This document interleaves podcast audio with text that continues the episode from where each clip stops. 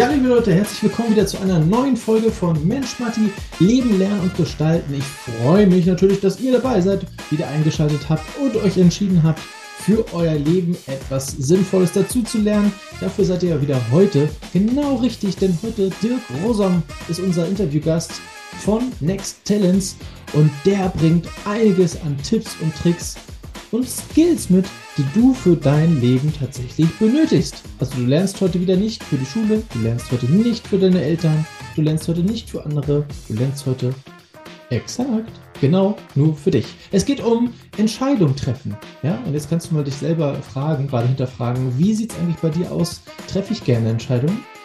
Treffe ich die richtigen? Treffen andere für mich Entscheidungen? Lasse ich lieber doch alles so, wie es ist? Hm. Na dann, äh, kannst du auf jeden Fall heute sehr viel dazu lernen und es geht auch viel um Selbstreflexion. Ne? Also wie kann ich eigentlich gut mit mir umgehen und trotzdem schauen, dass ich ein kontinuierliches Wachstum von mir habe. Oh ja, wie sowas aussehen kann, das wirst du heute alles in der Folge erfahren. Genauso sprechen wir natürlich über das Schulsystem, über das Ausbildungssystem und äh, was für Anforderungen eigentlich heutzutage Unternehmen haben und wie das zusammenpasst oder halt eben auch nicht. Und das sind unsere Themen heute. Also bleib auf jeden Fall heute dran. Und äh, ich freue mich, dass du dich dafür schon mal heute entschieden hast. Alles klar, ich wünsche dir ganz viel Spaß mit dem Interview mit Dirk und äh, ich würde sagen, wir sehen uns beim nächsten Mal. Bis dahin.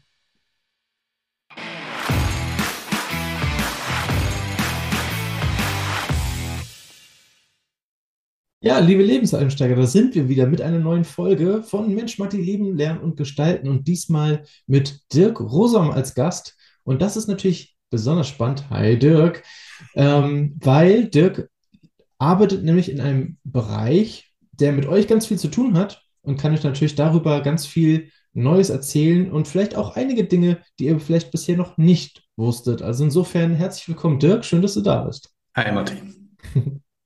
Erstmal, Dirk, wie war es bei dir in der Schule? Was war dein Lieblingsfach? Oh Gott, das ist eine ganz unfaire Frage. ähm, ich antworte immer, wenn ich ein Glas Wein getrunken habe, antworte ich immer Flohdienst. oh, stark. Ich wurde oft entsendet, um aufzupassen, dass es im Floh nicht zu kalt wird oder irgendwie solche äh, Aufträge habe ich da bekommen. Ja. Kreideholer gibt es auch noch, oder? Ja, also ich hatte äh, doch einige Anschlussschwierigkeiten im Schulsystem. A, ähm, äh, sag mal persönlich mit einigen Lehrern. Das zweite ist Sinnempfinden für Fächer und das dritte ist äh, Langeweile im Lernformat, Lernszenarien, Lernstoff und so weiter. Also war mein Sensation-Seeking Hirn äh, da permanent irgendwie betäubt und hat dann versucht, andere Wege zu finden, wie es Unterhaltung findet. von äh, Lehrer ärgern, Klassenkameraden ärgern, ähm, rausgeworfen werden und so. Also Schule und ich, das war nie so richtig eins.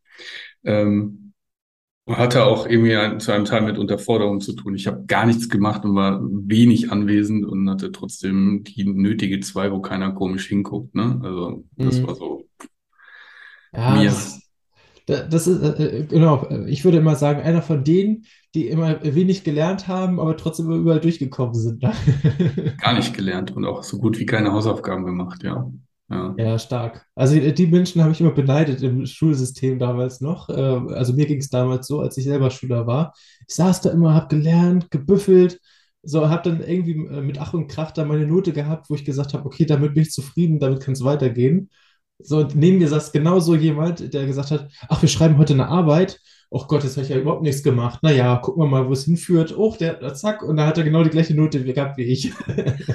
Ja, ganz häufig ist es ja auch ein Raten, ne, was denn richtig ja. sein könnte oder so. genau. Also ich Aber bin immer richtig abgeschmiert bei den Fächern, die mich so gar nicht interessierten und wo ich eine herzhafte Beziehungsstörung hatte zum Lehrer. Man konnte an meinen Noten, also Bio war immer so 2, 4, 2, 4 und dann konntest du immer mit Lehrerwechseln verbinden. Ne? Das war's. Also ich weiß nicht, wie vielen euch das da draußen geht. Also bei mir war es auch nicht anders. Äh, es war auch häufig tatsächlich lehrerabhängig und das hat man auch in den Noten gesehen, ja. Also da gibt es mindestens einfach... Ich, ich erkläre dir auch warum, Matti. Lernen ist ein Beziehungsprozess. Ja. Du lernst ja in der Schule lernst ja null für dich selbst, ja. Du willst einfach nur entweder zu Hause Applaus haben oder nicht ungünstig auffallen vor deinen Mitschülern oder äh, dem Lehrer bewei entweder beweisen, dass er es kann oder äh, ihm eine Freude machen, dass du interessiert bist an seinen Inhalten. Alle sind äh, Beziehungsszenarien. Wir machen das nicht, weil wir selbst an dem Stoff interessiert sind. Also in einigen wenigen Ausnahmen, ne? da gibt's mal den Kunstpassionierten oder den Zahlenpassionierten. Da haben wir dann dieses eine Fach, wo wir es dann auch für den Inhalt machen. Der Rest ist Beziehungslernen. Deswegen genau, ist es auch kein Wunder, dass wir schlechte Noten haben bei beziehungsgestörten Verhältnissen. Ne? Ja. ja, klar, also da, da, wo es äh, mir tatsächlich Spaß macht und wo ich gerne halt in das Buch reingucke, um äh, dann die nächste Aufgabe zu lösen oder sowas, das ist natürlich was anderes. Aber mal Hand aufs Herz, wie häufig ist das tatsächlich in der Schule vorgekommen? Soll auch passieren, habe ich gehört. Aber ähm, was war so ein Fach, was du Gab es ein Fach, wo du gesagt hast, okay, das mochte ich jetzt nicht aufgrund des Lehrers, sondern weil es mich irgendwie auch ein bisschen getriggert hat? Was meinst du mit Triggern, Matti? Also, wo ich gedacht habe, okay, das ist vielleicht, äh, das macht mir doch irgendwie vielleicht Spaß oder da bin ich doch irgendwie ein bisschen hinterher, weil mich das doch irgendwie interessiert. Also irgendwie ein Reiz mit dabei war? Äh, nee, das war tatsächlich nicht so. Also wenn mir, ich war damals noch so, wenn ein Lehrer gesagt hat, ich kann etwas nicht, dann habe ich dem das noch geglaubt. Also da bin ich dann nicht in den in den Trotzmodus gegangen, dir zeige ich es erst recht. Diese Qualität ist erst später in meinem Leben entstanden. Mhm. Ähm, es gab nur einen Grundschullehrer, der ins Zeugnis hineingeschrieben hat, ähm, Dirk ist nicht geeignet für die Realschule, bitte zur Hauptschule schicken. Ja, und dann hatte ich die ersten drei, ähm, also fünfte, sechste, siebte hatte ich dann einen Schnitt von 1, irgendwas, weil ich dachte, du Arsch, ne? Irgendwas in mir hat dann den Trotzmodus aktiviert. Aber dass ich da jetzt so auf dem Fach dachte, ha, Nee, das ähm, habe ich noch nicht gecheckt. Da will ich jetzt mal richtig gut drin werden. Nee, das war nicht so. Okay. Was mich halt total frustriert hat, ist, dass mein, ähm, mein Musiklehrer damals äh, mich so niedergefetzt hat, vor der Klasse und vor der Gruppe, dass ich das Thema Musik in meinem Leben so habe nicht stattfinden lassen. Und wenn ich heute mich irgendwie mit Musik beschäftige, dann weiß ich, dass das ganz viel in meinen Zellen anstellt an Energie. Und äh, da habe ich leider irgendwie eine Ausfahrt ungünstigerweise genommen. Und dann merkt man einfach, wie dramatisch prägend selbst Menschen sind, zu denen man keine engere Beziehung hat oder haben möchte, aber die dann trotzdem Einfluss nehmen auf so ein, ich sag mal, unbedarftes Gehirn, was noch keine guten Abwehrstrategien hat gegen solche Fremdmanipulationen. Das ist natürlich ein Thema, was in der Schule leider nicht deutlich besser geworden ist. Ich bin ja jetzt schon ein paar Jahre raus, aber das, was ich heute so mitkriege, ja, ungünstig, ja. ja ungünstig, weil auch viele auch keine Ahnung haben, was für Langfristschaden da auch vielleicht tatsächlich entsteht, ne? Ja, ja, durchaus. Also die, die Fälle gibt es immer noch, ähm, ist mir, sind mir auch bekannt. Ähm, ist eigentlich schade, dass, also da könnte man eigentlich viel mehr draus basteln. Und äh, da kommen wir eigentlich so in, in, die Richtung von deinem Thema schon. Aber äh, vorher würde ich gerne mal wissen, wenn, wenn die Schule dir jetzt nicht so gefallen hat, wenn du sagst, okay, ich war da irgendwie wie Falschgeld im, äh, im System, wie bist du dann darauf gekommen, was dir tatsächlich gefällt und ja, wie hast du de deine wirklichen Stärken dann rausgefunden? Mhm. Explorieren tatsächlich. Einfach machen, ausprobieren, reinfühlen. Ähm, ja. Mehr ist es nicht. Wie hast also du das gemacht? Eine, also während der Schulzeit noch im Praktikas oder wie sah es nee, aus? Also ich habe noch eine höhere Handelsschule hinten dran gehangen, weil ich äh, keine Ahnung hatte, was ich machen wollte. Also wie ganz viele, ja, ich fange mal an zu studieren, ich weiß nicht, was ich machen möchte oder ich mache mal ja. die Ausbildung. Ist als Übergangsversion immer gut. Also das war ganz häufig so, dass ich von jungen Menschen höre, das war damals bei uns schon so und ist immer noch so, ja, ich weiß nicht, was ich machen möchte. Also manchmal irgendwas. Und äh, nicht selten ist es ja so, dass, dass die Leute dann auch da hängen bleiben und aus Bequemlichkeit, ja, ich kenne das jetzt, ich kann das einschätzen das Team ist auch fein, der Chef äh, ist oft nicht da, also stört er nicht, also bleibe ich. Ja, so. ja. Ähm, Ob das die richtige Motivation ist, ist halt äh, mal dahingestellt, aber genau das, diese ähm, Fälle gibt es halt. Hm ist kein Weg der Passion und Leidenschaft, ist ein Weg der Bequemlichkeit und Sicherheit. Das ja. mag manchen Menschen. Das sind aber die, die dann mit 40 anfangen, ihr Leben in Frage zu stellen, weil sie 20 Jahre lang in die falsche Richtung gewohnt haben. Ne? Also, ja, oder halt die Befürchtung, ne? ist auch noch so ein äh, Aspekt, der damit drin ist. Ich habe jetzt das irgendwie äh, sechs Jahre studiert, äh, und jetzt soll ich was ganz anderes machen. Oh Gott, was würden zum Beispiel meine Eltern sagen? Äh, was ja. wird mein Umfeld sagen? So, ne? Und dann sind wir wieder da sind wir wieder bei Gesichtsverlust und somit äh, sozialen Dynamiken, denen wir leider ausgeliefert sind, wenn wir kein stabiles Selbst haben. Ja. Das heißt, wir sind abhängig von der Fremdmeinung und justieren danach unser Leben, bis wir dann, wie gesagt, mit 40, 42, 44 dann auf der Couch eines Coaches oder Therapeuten liegen oh nein, 20 Jahre im Eimer. Was jo, aber das ist ja ein riesen Geschäftsmodell gerade aktuell da draußen, äh, Selbstfindung. Ja? ja? Also sich selbst finden oder erfinden, wie auch immer. Ähm, da ist ja ein Megamarkt geworden. Mhm. genau aus dem Grund. Ne?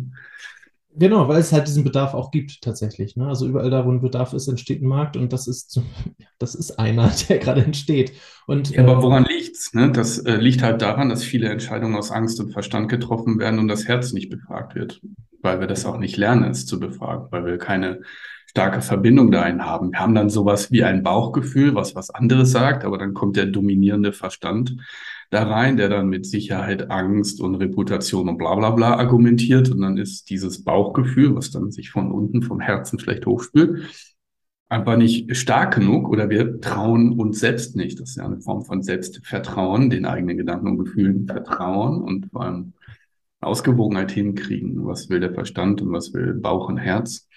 Und das lernen halt viele eben nicht. Ja, und deswegen fällt es dann irgendwann, wenn wir dann 20 Jahre verstandsdominiert gelebt haben, äh, rastet das Herz dann aus. Warum haben wir so viele Herzkrankheiten in Deutschland?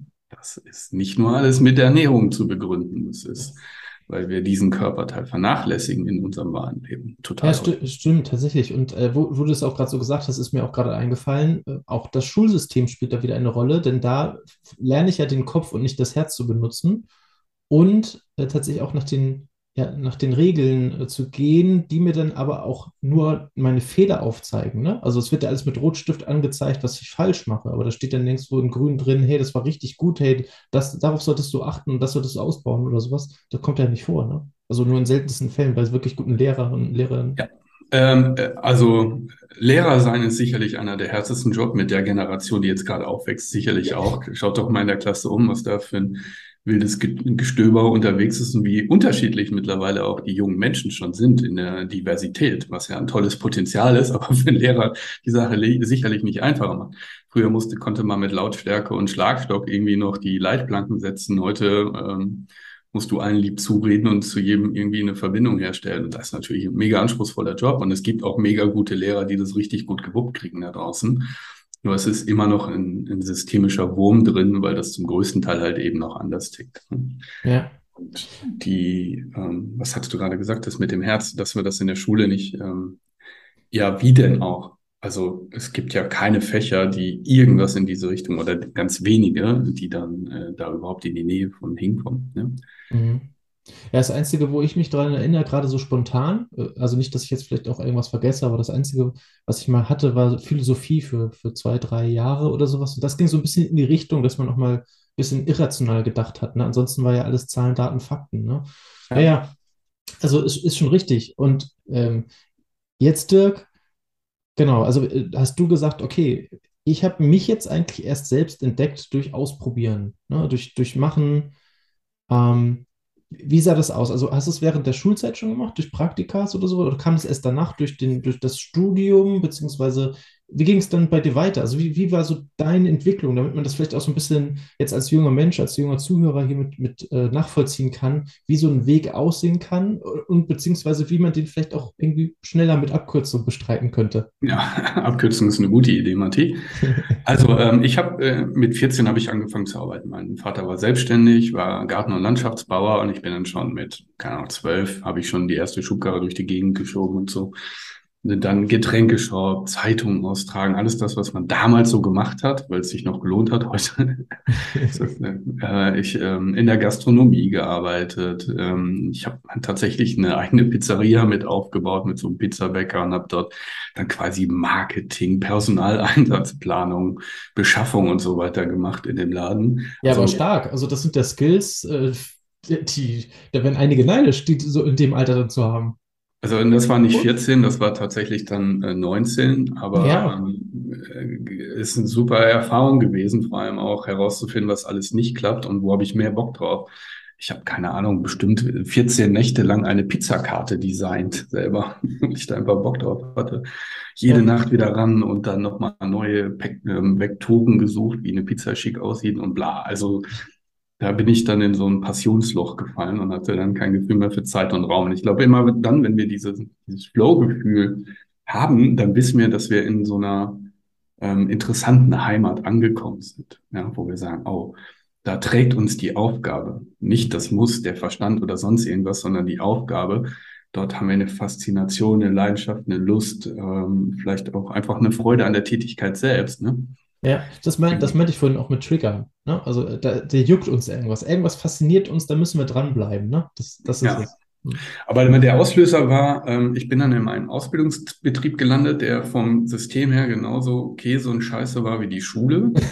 Das heißt, ich hatte nach acht Wochen hatte ich schon das vierte Gespräch mit dem Ausbildungsleiter, mhm. weil ich mich verweigert habe, einen Kaffee durch die Gegend zu tragen, weil ich gesagt habe, das habe ich jetzt zweimal gemacht, ich weiß, wie das geht, ich würde jetzt gerne was lernen. Ja, so, also da bin ich dann, das war damals so, oh mein Gott, oder in Bermudas in die Firma gegangen und das war verboten. da habe ich gesagt, ja, aber dann mach, besorgt eine Klimaanlage, ich kann hier nicht arbeiten, wenn mir so warm ist.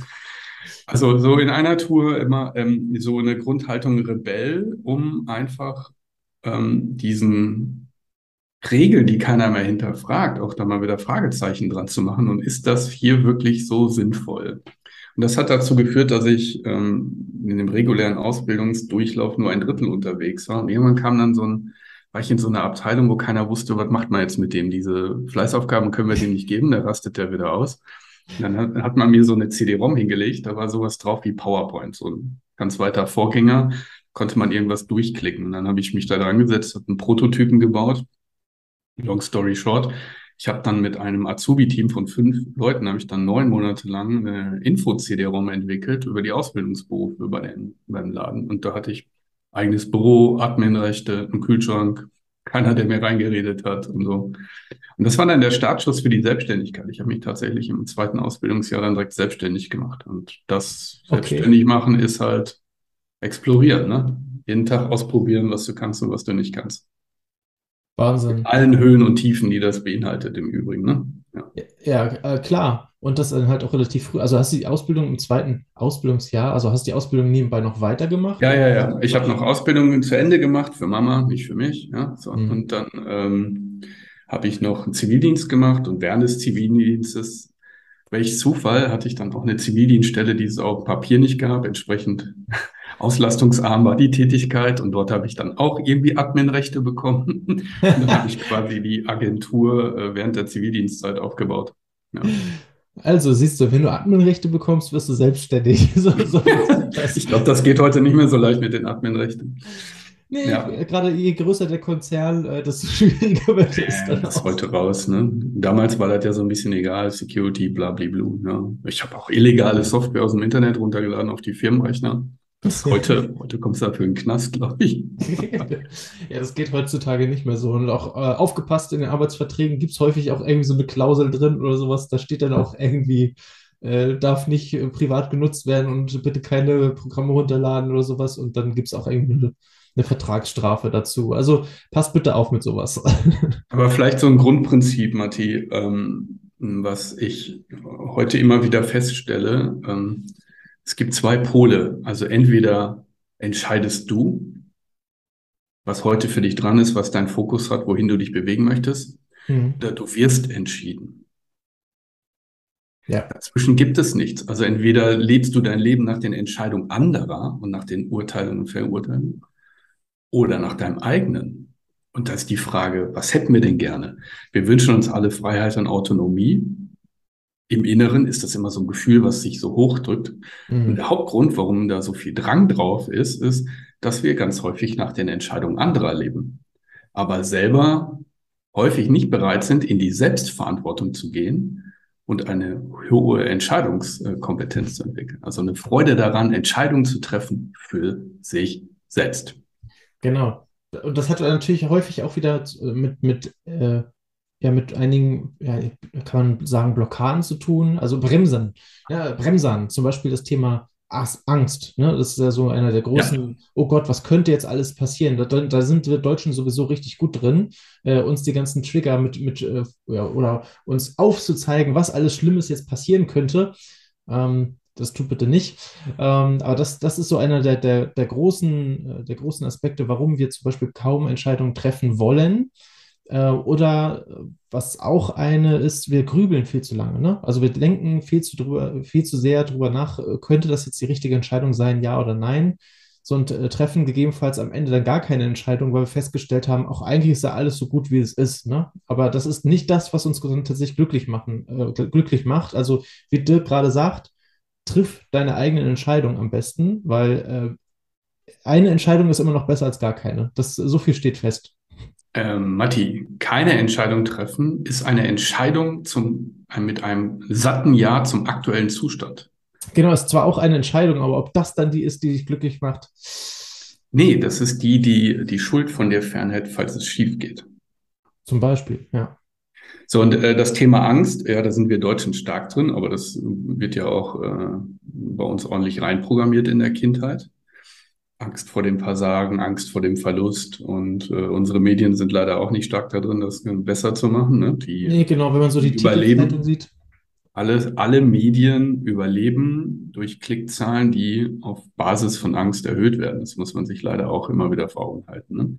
Ja. So, das heißt, wir sind in einer starken Angstprogrammierung unterwegs, wo Angst von außen an uns herangetragen wird. Und das nährt natürlich den, ähm, das innere Mindset und somit auch die Gedanken. Und 80 Prozent der Gedanken, die wir pflegen, sind leider Negativgedanken. Und wenn jetzt eine Entscheidung ansteht, machen wir einen ganz praktischen Tipp, dann ist Angst im Kopf zehnmal größer auf, als auf dem Papier. Das heißt, sobald du das rausträgst aus der Birne, wo das immer mit ganz krassen Emotionen dann verknüpft ist und Chaos, zu Papier bringst und daneben einfach nur mal rein, also die zehn Gründe, warum das jetzt schief ging oder was könnte da alles schief gehen, und daneben einfach nur auf einer Skala von eins bis zehn mal hinschreibst, zu welcher Wahrscheinlichkeit tritt denn das ein, dann eliminieren sich schon gleich 50 Prozent oder 70 Prozent der Energie, äh, die da so dranhängen. Ja. Und bei denen, die dann übrig bleiben, stellst du ja die Frage, ja, wenn das tatsächlich eintritt, was mache ich denn dann? Beziehungsweise wer könnte mir dann in der Situation helfen? Und schwupps, ist das Ding gar nicht mehr so mächtig. Also du fühlst dich dann nicht mehr so ohnmächtig bezüglich dieser Entscheidung, sondern hast dann, fühlst dich mehr in Control. Und in Control ist eine starke Voraussetzung dafür, auch tatsächlich in die Entscheidung hineinzugehen. Das, das ist ein guter Punkt. Also super Tipp. Ich hoffe, ihr habt gerade alle wieder richtig gut zugehört, weil äh, das ist grandios. Also das hilft uns äh, dabei, einfach Entscheidungen auch tatsächlich zu treffen, nicht aus der oder nicht zu treffen aus der Angst heraus, ähm, was mir so gerade noch dazu einfällt, ist auch äh, ergänzend dazu, ähm, vielleicht kann man das also in der Skala auch noch mit ergänzen, ähm, was ist denn eigentlich, also wie schlimm ist es wirklich, wenn das dann eintrifft? Ne? Also wenn ich jetzt darauf schreibe, oh mein Gott, dann bricht mein, äh, knickt mein Fingernagel um oder so, ja, so, also wie schlimm ist das dann wirklich, wenn das dann eintrifft? Weil du kannst natürlich da so eine Liste schreiben, aber ähm, nicht nur wie wahrscheinlich, sondern auch wie, wie schlimm ist es tatsächlich, wenn das eintrifft? Also komme ich da wieder raus? Ist das Vielleicht äh, sage ich dann, okay, ein, zwei Tage war das jetzt blöd, aber dann habe ich daraus gelernt und gehe weiter. Ja, also vielleicht ist das auch nochmal so ein, so ein Ding für die Skala, wo ihr nach beurteilen könnt, okay, ist die Angst jetzt wirklich gut begründet oder ist das vielleicht auch einfach nur eher so ein Vorschiebeargument, dass ich mich nicht entscheiden muss? Ja, cool. Dirk, also was bei den, was beim Ausschreiben immer passiert, Matti, ist, äh, dass du einmal, mindestens einmal selber über dich lachen musst. ja. Sagst, also das wird tatsächlich doch niemals eintreten oder oh mein Gott, davor kannst du nicht ernsthaft Angst haben. Ich finde, äh, da sollte man auch mit einer gewissen Leichtigkeit dran gehen, indem man sich dann auch wieder nicht zu ernst nimmt. Ne? Also, ja, seine Gedanken zu ernst nimmt, führt kein entspanntes Leben. Ne? Also so äh, eine gewisse äh, Selbstironie und Selbsthumor äh, da zu pflegen, finde ich immer wieder witzig, weil ähm, immer das Runterschreiben von solchen Dingen ist ja nichts anderes als eine kleine Abenteuerreise, sich selbst neu zu entdecken. Jedes Mal aufs Neue. Ne?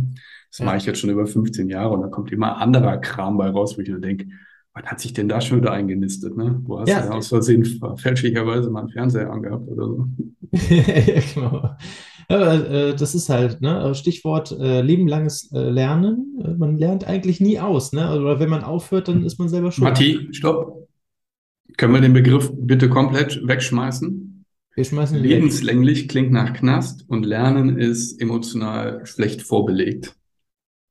Kontinuierliches Wachstum finde ich irgendwie spannender. Ja, ich wollte jetzt, jetzt fragen, wie möchtest du den ersetzen? Aber ja, dann nehmen wir das. Ja, also irgendwas, was positiv belegt ist und wo, wo wir sagen, oh ja, gerne und nicht so uh, uh und uh. uh und uh zusammen. Obwohl Das negativ und wow. negativ äh, ergibt ja auch wieder positiv, oder? Warte, wie war das? Habe ich in Physik Nee, so nicht gelernt. bei allem, glaube ich. Also in Paarbeziehungen funktioniert das, glaube ich, auch nicht.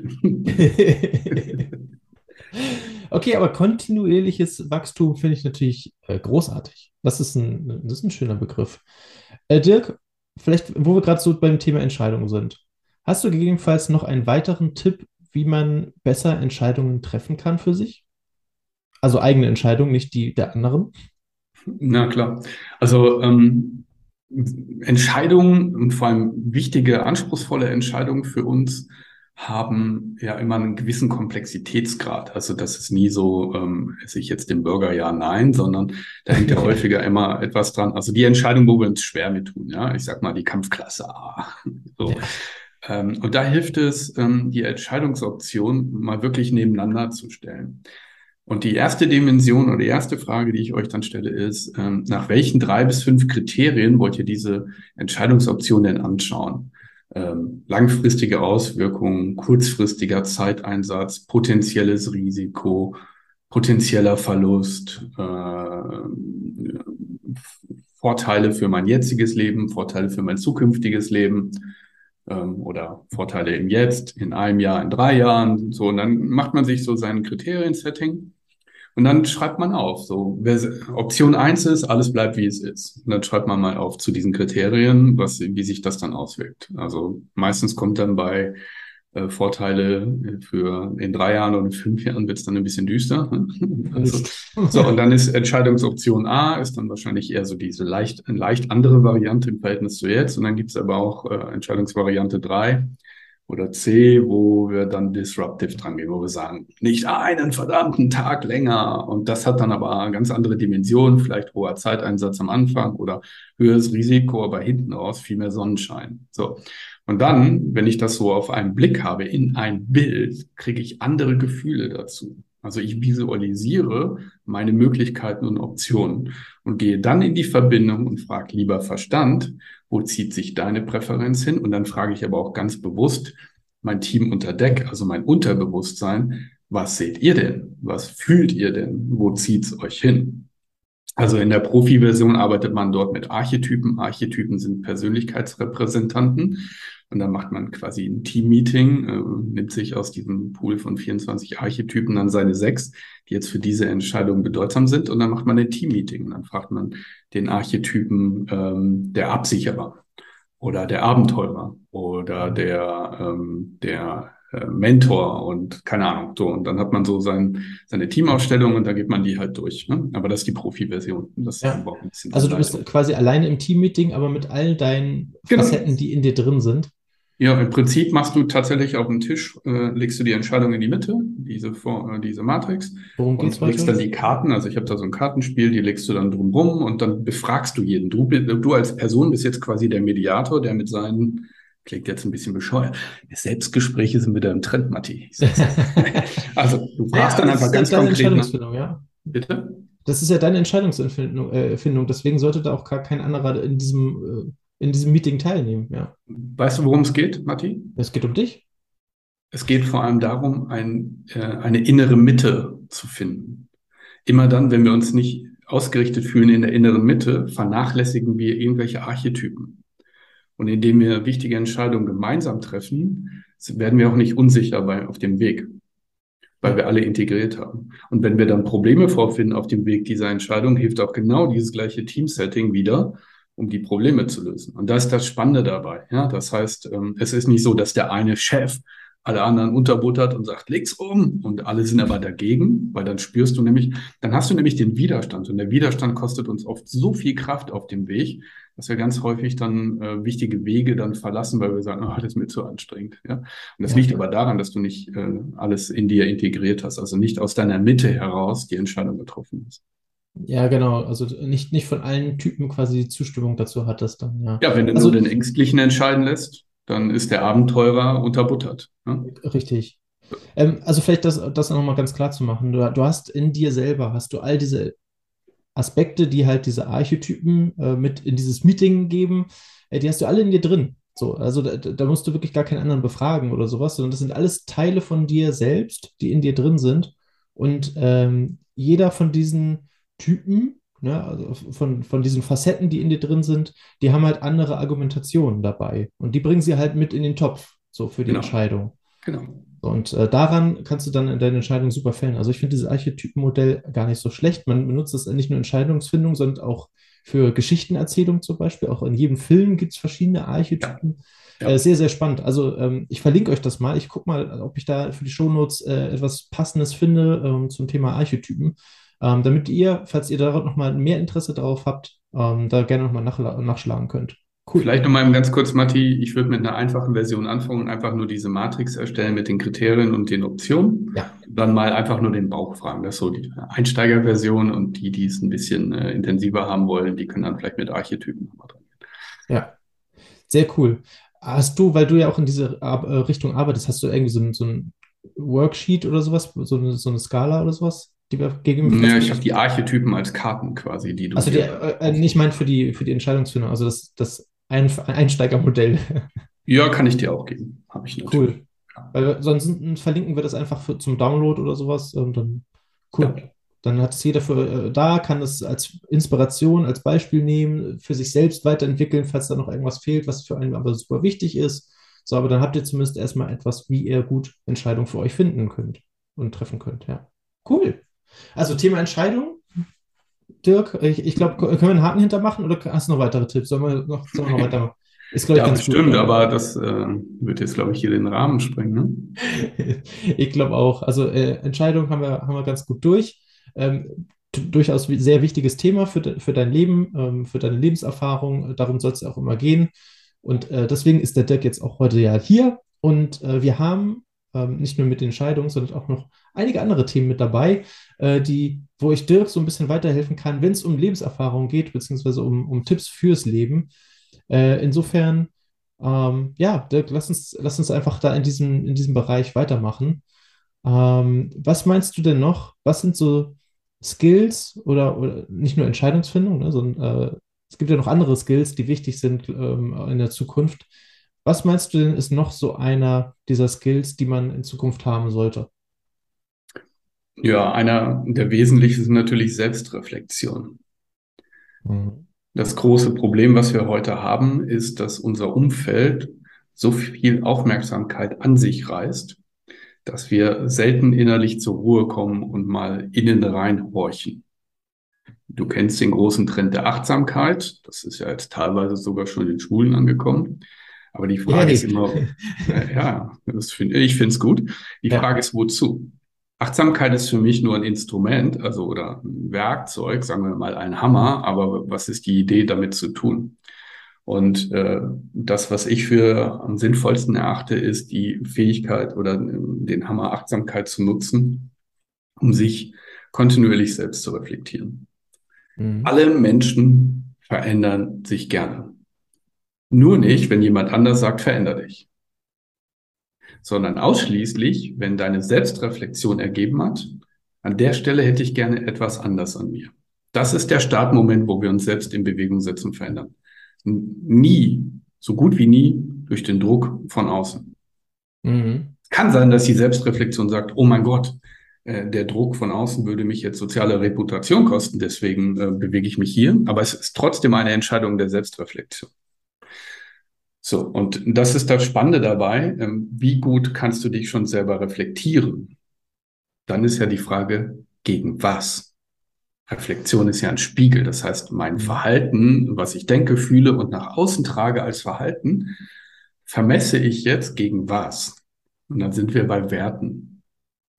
Werte ist für mich der einfachste Kompass, wo wir reinspüren, ob wir ein stimmiges Leben führen für uns, ob wir in Kohärenz sind, also denken, fühlen, äh, denken und fühlen in Verbindung gebracht haben. Auch da wieder Kohärenz könnte man sagen, auch wieder so ausgeglichen, also auch wieder so die innere Mitte gefunden haben, ne? Könnte man. Ähm, ja, ist das innere Mitte am Ende. Äh, es gibt noch ein anderes Wort, warte, grübel, grübel, grübel. Stimmig. Ja.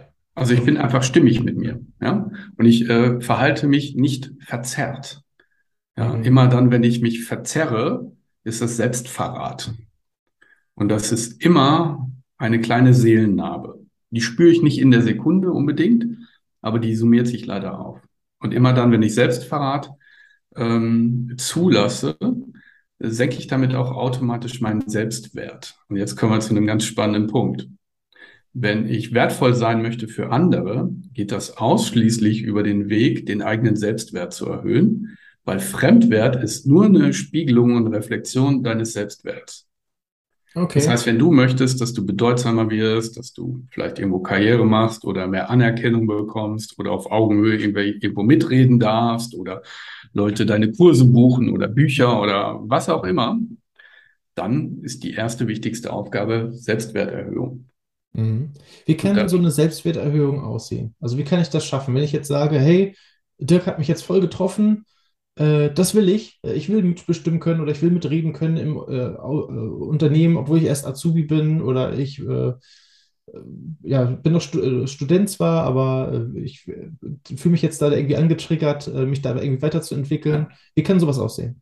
Ja, auf jeden Fall jede Woche neue Klamotten, ein dickeres Auto, irgendeine Rolex äh, aus, aus dem Türkei-Urlaub und was hatten wir noch? Ach, ja. äh, Follower bei Instagram.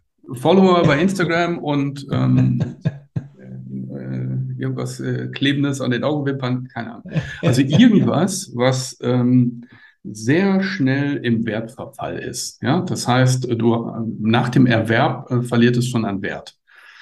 Und das ist nämlich das Riesenproblem unserer äh, vernichtenden Konsumgesellschaft und auch der Hauptgrund, warum wir Nachhaltigkeit nicht geregelt bekommen. Wir versuchen durch materielle Dinge und durch äußere Dinge unseren Selbstwert zu kompensieren. Das sind sogenannte Selbstwertkompensationsstrategien die leider nicht nachhaltig funktionieren. Das Einzige, was tatsächlich funktioniert, was auch nachhaltig bleibt, ist das innere Entwickeln. Ja. Das Warum? Natürlich, ist natürlich schwerer als 400 Euro bei äh, Zalando rauszuhauen. Ne? Das geht leichter. Warum meinst du, funktioniert das nicht? Also mach mal gerne so ein klares Beispiel, damit jeder mal äh, gerade so das Brett vom Kopf kriegt. So äh, richtig gegen die Wand fährt. Mach mal so ein, so ein typisches Beispiel, warum es nicht funktioniert die Seele spürt, dass materielle Aufwertung nicht echt ist. Mhm. Du fühlst weiterhin die Leere. Ja. Das heißt, ich möchte meinen Selbstwert äh, aufwerten, äh, gehe jetzt, weiß nicht, bei Zalando online shoppen, so, gib 400 Euro aus, krieg richtig tolle Klamotten, mach davon ganz viele tolle Bilder äh, bei, bei Instagram. Und krieg den Applaus und dann frage ich dich, kannst du dich da zehn Tage später noch von ernähren, von diesem Applaus? So. Ist das wirklich seelenau? Nächsten, ne? hm? Wahrscheinlich brauchst du schon den nächsten Applaus. Ja, du brauchst den nächsten Kick. Und das ist ja eine Spirale, die hört ja nie auf. Das nächste, größer, schneller, weiter. Das ist das Spiel von größer, schneller, weiter. Weil du merkst, es zerfällt schon wieder, musst, brauchst du den nächsten Shot. Das ist leider, auch wenn das äh, nirgendwo jemand wahrhaben möchte, ist das ein Suchtpotenzial, wenn ja, du so ungünstig spielst. Ne? Du, du, hast es so gut gesagt gerade, äh, du brauchst den nächsten Shot. Das kennt man eigentlich eher von, von den, vom Drogenkonsum. So, und das ist ja dann, also da ist ja schon die Verbindung drin. Also Suchtpotenzial besteht durchaus. Ja. Ähm, will natürlich niemand gerne hören, schon gar nicht die, die jetzt gerade betroffen sind. Aber die Frage ist, bleibt das wirklich? Ist das in dir drin? Wenn dir das jetzt jemand wegnehmen würde, alles, Du bist dann ja auch automatisch abhängig von außen. Das produziert ja auch nochmal eine so Grundunsicherheit. Was ist, wenn deine, deine Likes dann in den Keller gehen? Dann, das haben wir alle irgendwo schon gehabt, ja. Dann ziehen meine Klamotten nicht mehr oder ich kann mir das jetzt gerade nicht leisten. Und schwupps, also du bist so abhängig von Dingen im Außen und hast es gar nicht unter Kontrolle. Und das ist eine unbewusste Ernährung der Angst. Was, wenn das nicht mehr ist? So. Ja, und jetzt kommen wir zu der eigentlichen Frage, die du ja gestellt hast. Wie entwickle ich meinen Selbstwert? Und das fängt halt an mit Selbstachtung. Was brauche ich für mich jetzt gerade hier? Das geht weiter mit, wie viel Zeit und Priorität gibst du dir selbst? Wonach richtest du deine Entscheidung aus? Mhm. Wie kommst du mehr in deine Wertemitte? Also, dass du sagst, ich habe hier Werte, jetzt will jemand aber was von mir Bleibe ich dort stabil bei mir selbst und meinen Werten oder äh, passe ich mich schon wieder an? Wie oft mache ich Dinge, um anderen zu gefallen und verrate mich dadurch selbst? Bis hin zu, wie gut habe ich meine Archetypen, also alle die, die meinen Selbstwert ja ausmachen, wie gut habe ich sie in stimmiger Balance unterwegs? Und zu guter Letzt, wie viel investierst du selber in dein eigenes Wohlbefinden? Ich kenne ganz viele Menschen, die haben Visionen und riesige Ziele, Ende 23, Haus, Auto, bla, oder Firma 400 Leute oder drei Millionen Kapital auf dem Konto. Und dieses Hechten nach diesen Zielen macht tot unglücklich, nach meiner Erfahrung. Weil du immer abweichst oder das Ziel auf einmal unspannend wird und du nochmal eine Schippe drauflegen musst, weil die, dich das nicht mehr zieht. Und ich habe da eine ganz einfache Währung. Wie gut warst du in der Woche zu dir selbst? Wie wohl hast du dich in der gesamten Sendezeit in den verschiedenen Lebenskontexten wie Schule und so weiter gefühlt? Ja. Warst du da stimmig mit dir unterwegs? Hast du auf dich aufgepasst? Hast du dich weiterentwickelt? Hast du was für deine persönliche Entwicklung getan? Hast du Dinge zu deinen Gunsten entschieden? Das ist eine ganz einfache Wochenbilanz. Und wenn du das im Auge behältst und dass es dir gut geht in der Woche, dann ist viel mehr getan als irgendein Hechten nach irgendeinem Ziel.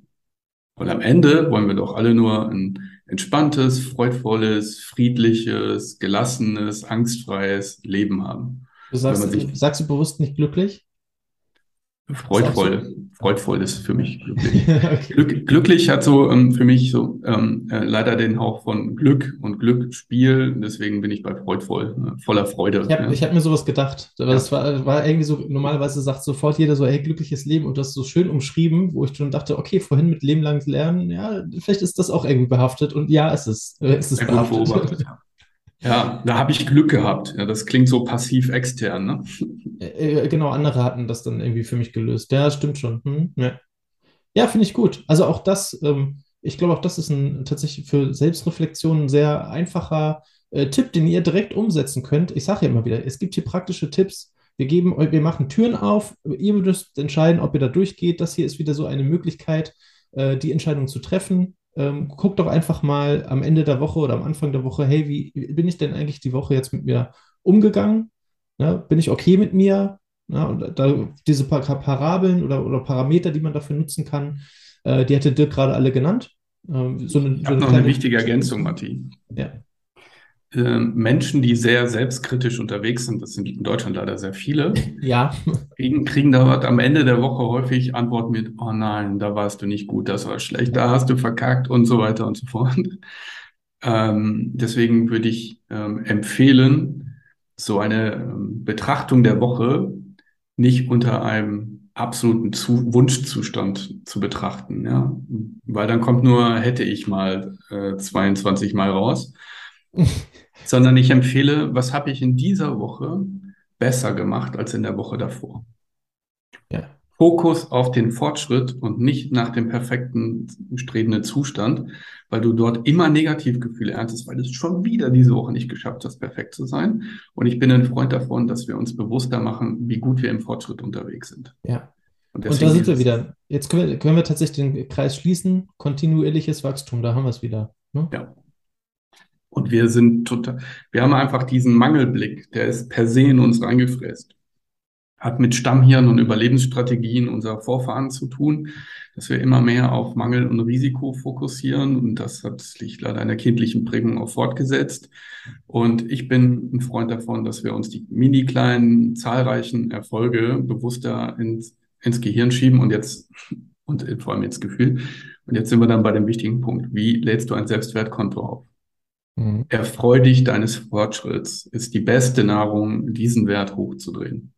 Und ja. das führt dann nicht dazu, dass du abhängig bist von irgendwelchen Likes oder Buchbestellungen oder sonst irgendein Kram oder bei mir war das früher so. Äh, mein Selbstwertgefühl war hart gekoppelt mit dem Forecast äh, zu Beginn meiner Selbstständigkeit. Ja. Die Umsatzzahlen im Keller habe ich mich scheiße gefühlt, automatisch. Also da war immer eine direkte Verbindung. Ja. Mhm. Und ja, äh, klar so als Unternehmer machst du schon viele Dellen mit, ne? auch nach unten. Ja, das, das äh, soll man immer nicht glauben, weil das ist das, was man dann häufig nicht sieht in der Öffentlichkeit, sondern man sieht ja häufig dann den Erfolg eines Unternehmers. Ja, das Auto. Äh, genau, oder genau. Zum Beispiel, ja, Instagram, da sind wir wieder. Nee, ähm, genau, und das, das sind dann halt so die Dinge, ähm, die gehören auch zum Lernprozess dazu und zur Entwicklung. Und äh, auch das ist Wachstum, ne? Auch wenn es mal nach unten geht, aber auch das ist Wachstum. Es klingt jetzt total bescheuert, weil es äh, überhaupt nicht zusammenpasst, äh, geht abwärts, aber es ist trotzdem Wachstum, weil du halt aus diesen aus diesen Ja, es ist unter einer Bedingung Wachstum, Matti, da möchte ich kurz ergänzen. Ähm, es ist nur Wachstum, wenn du mit der Brille des lernenden Studenten drauf schaust. Genau. Wenn du sagst, welche Erkenntnis steckt für mich in dem Tiefschlag drin? Was kann ich daraus jetzt lernen? Weil unser, unser Betriebssystem, ähm, was wir in uns haben, legt uns jeden, jeden Rückschlag so lange vor, wiederholend leider, bis wir daraus die Erkenntnis gezogen haben. Anders ausgedrückt, wenn du, also wir kennen das alle von ähm, im Umfeld, kennen wir Menschen, die hatte diesen Partner und ist damit auf die Nase gefallen. Da kam der gleiche Typ nochmal mit einem anderen Bart, aber wieder auf die Nase gefallen. Und dann nochmal und nochmal ein viertes Mal. Und du sitzt da von außen davor und denkst dir, wann checkt dies denn, dass dieser Typ Mensch so gar nicht zu ihr passt? Äh, also als Außenstehender ist das immer relativ leicht. Anders ausgedrückt, wir werden so lange, äh, werden Erfahrungen uns wieder vorgelegt, weil wir in Resonanz mit denen sind. Also ziehen wir das automatisch an im Umfeld, dass wir, die, dass wir diese Erfahrung noch machen müssen. Mhm. Und erst dann, wenn wir es kapiert haben, wenn wir gelernt haben und erkannt haben und sagen, nee, beim nächsten Mal entscheide ich so und so oder ich gehe da anders mit um oder ich empfinde anders, erst dann äh, kommen die Dinge nicht mehr in unser Leben. Das ist total interessant. Das Unterbewusstsein hat eine positive Absicht an mich, äh, damit, dich vor der Gefahr dieser Situation zu schützen. Und das geht ja nur durch die Erkenntnis. Aber solange du ähm, ignorant unterwegs bist und das nicht als Lernauftrag verstehst, ähm, macht, da, äh, macht dein Team unter Deck, sagt dann, ja, hier, du kommst nicht dran vorbei, ne? genau, richtig. Ähm, das ist also auch, auch nochmal ein guter Punkt. Äh, Stichwort men mentale Blockaden. Dazu haben wir eine schöne Folge aufgenommen mit Andrea de Silva. Die verlinke ich euch auch mal mit in die Shownotes mit rein. Wenn ihr dazu noch mehr wissen wollt, ähm, warum ihr immer wieder den gleichen Typen abbekommt, obwohl ihr ganz genau wisst, dass der eigentlich nicht gut ist für euch, ähm, checkt auch mal die Folge aus. Also hört die gerne noch mal rein. Ähm, ansonsten, Dirk, genau solche Skills und ähm, genau diese Weiterentwicklung, die dir damals selber in der Schule gefehlt hast, ähm, hat, ähm, darum kümmerst du dich ja jetzt auch gerade selber. Ne? Also das ist, äh, das ist ja also eines deiner Steckenpferde mit Next Talents. Ähm, erzähl uns doch davon nochmal ähm, kurz, weil das ist äh, etwas, was für euch da draußen auch wieder sehr relevant sein kann. Ja, danke, Matti. Ähm, die Schule macht ja seit Jahrzehnten quasi das Gleiche, macht dich fit in Mathe, Englisch und so weiter und so fort. Und wenn wir uns dann anschauen, welche Ansprüche stellt das Leben und welche Ansprüche stellen Unternehmen an euch, dann hat das relativ wenig miteinander zu tun noch. Zunehmend weniger. Also wir werden, wir alle werden es noch erleben, dass äh, selbst Deutsch kaum noch relevant sein wird, weil das meiste nur noch über Sprachmemos und Videos ablaufen wird, also das heißt Grammatik und so weiter. Selbst das wird irgendwann nochmal bedeutungslos, obwohl das heute noch total essentiell ist. Was ich damit sagen möchte, die Schule entfernt sich immer mehr von den realen Notwendigkeiten und Bedarfen, was wir brauchen, um ein gutes Leben für uns selbst zu führen, aber auch ein für uns stimmiges, äh, einen stimmigen Berufsweg zu wählen. Also eine gute Balance zwischen Passion und Erfolg. Und ähm, die Talentschmiede ist ein Teil von Next Talents und das ist so ein bisschen die Grundausbildung fürs Leben. Mhm. Weil alles das, was wir jetzt gerade hier, bitte? Grundausbildung fürs Leben, das klingt herrlich, das klingt sehr gut. Ja, guck mal, alles das, was wir jetzt gerade besprochen haben, da haben wir jetzt ja gerade zwei Prozent oder vielleicht 1,3 Prozent von den Inhalten äh, gestriffen, die wir da so machen. Richtig. Das wirst du dein Leben lang brauchen. Es wird keinen Moment in deinem Leben geben oder keine Woche, wo die drei Sachen oder vier Sachen, die wir jetzt gerade besprochen haben, für dich bedeutungslos sind.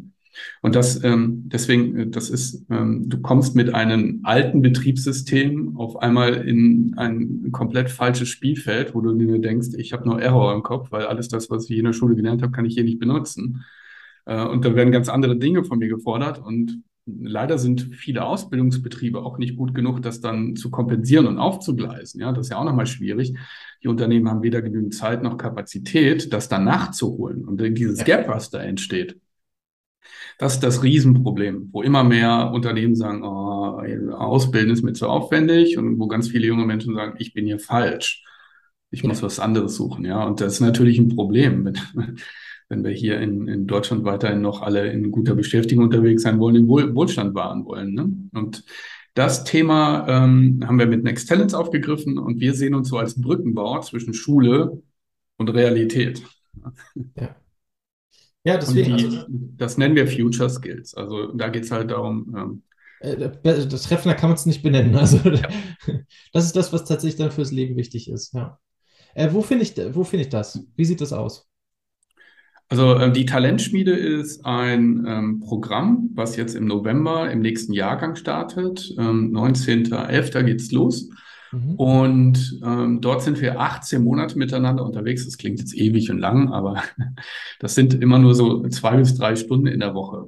Jetzt sagen okay, viele also von euch. Äh, Berufsbegleitend oder studiumsbegleitend. Ne? Genau, parallel zur Schule, ab 9. Klasse, also ab 16 geht's los. Ähm, parallel zum Abi machen das viele. Auch selbst im letzten Abi-Jahr hatten wir jetzt acht Teilnehmer, die gesagt haben, ja, das kriege ich, das habe ich gut hingekriegt. Das war vielleicht in der einen oder anderen Woche mal ein bisschen anspruchsvoller, aber hey, scheiß drauf.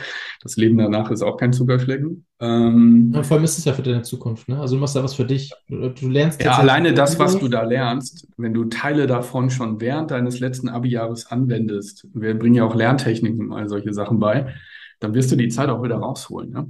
Oder Eben. alleine mit welcher mentalen Haltung du in eine Prüfung einsteigst und ja. so weiter und so fort. Da machen wir dich natürlich auch souveräner und sattelfester. Also diese, diese Skills, die kann ja auch keiner mehr nehmen. Ne? Also die, die lernst du für dich und nicht für die Schule oder für die Uni oder so, sondern das, die sind für dich. Ja. Das ist, glaube ich, nochmal ganz wichtig. Ja, und, ähm, und wir treffen uns sechsmal zwei Tage in Präsenz an immer irgendwelchen coolen Locations. In 2023 machen wir auch zwei Tage Outdoor. Die einen sagen Juhu, die anderen sagen Uh. Und genau darum geht es.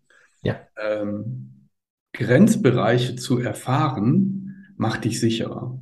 Wenn du immer nur in einem total abgesicherten Korridor agierst, sind alle Dinge, die außerhalb dessen passiert, gleich beängstigend. Ich selber habe vor acht Jahren eine Insolvenz hingelegt. Ich mhm. habe vor nichts mehr Angst. Ich habe meinen Vater verloren, als ich 16 war. Ich habe keine Angst mehr vor einem Menschenverlust. Und das ist das Thema, ja. Also äh, wenn je breiter du deinen Erfahrungskorridor aufspannen kannst, äh, desto weniger bist du angstgetrieben und somit fremdbestimmt und kannst in die Selbstbestimmung übergehen. Und das ist doch alle das, wonach wir uns am Ende sehnen, ein selbstbestimmtes Leben führen zu können, was für uns das richtige Leben ist. Und das ist für mich die Essenz von Selbstentwicklung, dahin zu kommen, wo man sich zu Hause fühlt. Sehr gut, sehr gut. Ja, Dirk, recht herzlichen Dank. Ich verlinke euch das auch nochmal, die Talentspiele von den Next Talents, unten in die Show Notes mit rein. Äh, könnt euch gerne nochmal informieren. Super Programm, äh, auch dafür ist es nie zu spät. Also selbst wenn ihr nicht mehr 16 seid, sondern 18, 19, 20, ich glaube, das ist etwas, ähm, es nennt sich ja Future Skills. Ja, also insofern, das ist immer für euch relevant. Ja, deswegen ähm, checkt das mal aus, guckt da mal rein. Ähm, ich glaube, das ist ähm, wirklich sehr attraktiv. Wann geht das nächste los? Im November hast du gesagt, ne? November. 19. Ja. Ist jetzt richtig also es ist auch nicht mehr lange Zeit, deswegen guckt euch das an, beziehungsweise ihr müsst nicht lange warten. Ja, das ist ja für einige auch immer wichtig. Äh, ja. Zeit ist Geld, ne? So, und dann könnt ihr direkt loslegen. Cool. Äh, Dirk, recht herzlichen Dank für deine Zeit, für deine Antworten, Danke für deine dir, Tipps, Tricks und alles, was du mitgebracht hast. Ähm, bevor wir jetzt äh, zum Ende kommen, gibt es ja immer noch eine Challenge, die der Interviewgast an den Moderator, an mich äh, mit, mitgibt. Ähm, Dirk, hast du da auch eine Challenge mitgebracht? Hm. Ja. Was sind ja. die drei? Was, musst du die jetzt schon lösen? musst du die jetzt schon lösen? Nee, nee, das, also das ist, zukünftig, genau. Auf Future. Ja, okay. Future. genau. ähm, drei Selbstentwicklungsfragen am Ende der Woche und das mal vier Wochen durchhalten und danach beschreiben, was das mit dir gemacht hat. Cool. Äh, das werde ich machen. Weil, ähm, und das begleite ich auch wieder für euch da draußen. Also dann könnt ihr auch wieder sehen, wie sowas dann tatsächlich aussieht in der, in der Umsetzung, äh, was da mit mir passiert ist. Und äh, könnt dann nämlich überlegen, ob ihr das dann vielleicht für euch selber auch mit durchzieht. Oder vielleicht macht ihr sogar gleich direkt mit. Also insofern, äh, stay tuned. Ähm, ich habe auch schon einige Challenges äh, mit durchgeführt. Die findet ihr auf dem YouTube-Kanal äh, direkt da unter der Rubrik äh, Challenges, obvious. Und äh, genau, wenn euch das hier gefallen hat, wenn ihr sagt, hey, der Dirk ist ein super Typ, äh, den finde ich unter Next Talents natürlich, äh, unter der Talentspiele, da könnt ihr Dirk direkt erreichen. Ähm, und wenn euch das gefallen hat und wie gesagt, das war total hilfreich, was der Dirk mir heute beigebracht hat, ähm, dann bewertet gerne auch diese Folge. Schreibt das in die Kommentare bei YouTube zum Beispiel auch mit rein, falls euch noch irgendwas fehlt oder wenn ihr sagt, hey, zu dem, dem Thema hätte ich auch gerne nochmal eine Info, äh, dann tut das. Ja, ansonsten lasst, hinterlasst uns auch gerne äh, in dem Podcast oder in der Podcast-Plattform eurer Wahl äh, fünf Sterne bei der Rezension. Bei Apple Podcasts kann man, ich sage es immer wieder, ich weiß, bei Apple Podcasts kann man sogar Rezensionen reinschreiben. Äh, würde ich mich total darüber freuen, äh, wenn ihr da noch mal ein paar nette Worte da lasst, äh, vielleicht auch noch mal irgendwelche Fragen, Wünsche. Ähm, Fände ich großartig. Ansonsten sehen wir uns den nächsten Dienstag wieder. Ähm, da geht es nämlich mit der nächsten Folge dann weiter. Ähm, bleibt also dran. Ich wünsche euch erstmal eine schöne Woche. Dirk, dir vielen Dank. Schön, dass du da warst. Und wir sehen uns hoffentlich bald wieder. Und ansonsten denkt ihr bitte dran, 19. November geht es weiter äh, mit der nächsten Talentschmiede. Guckt das euch mal an. Ich wünsche euch einen schönen Tag. Bis zum nächsten Mal. Ciao, ciao. Ciao zusammen.